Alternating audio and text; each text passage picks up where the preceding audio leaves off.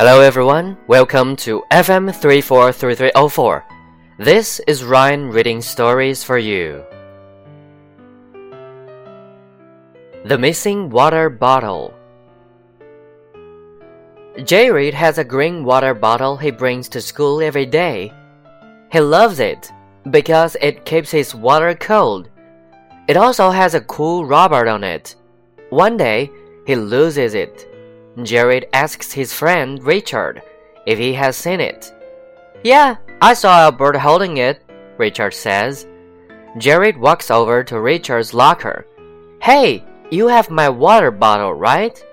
Jared asks. I did, but I let Denise borrow it, Albert says. Jared goes up to Denise. Hey, do you have my water bottle?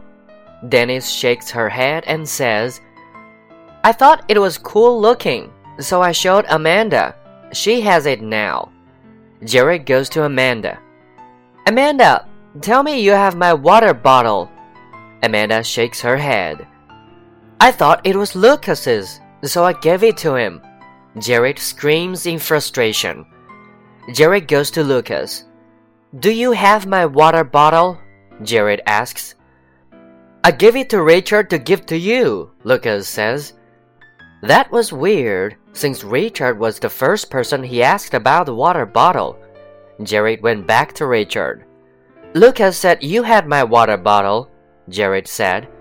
I told you, I saw Albert hold it. Lucas probably meant Richard Lopez, not me. Richard said, I'm just going to buy a new water bottle, Jared said. He bought a blue one this time.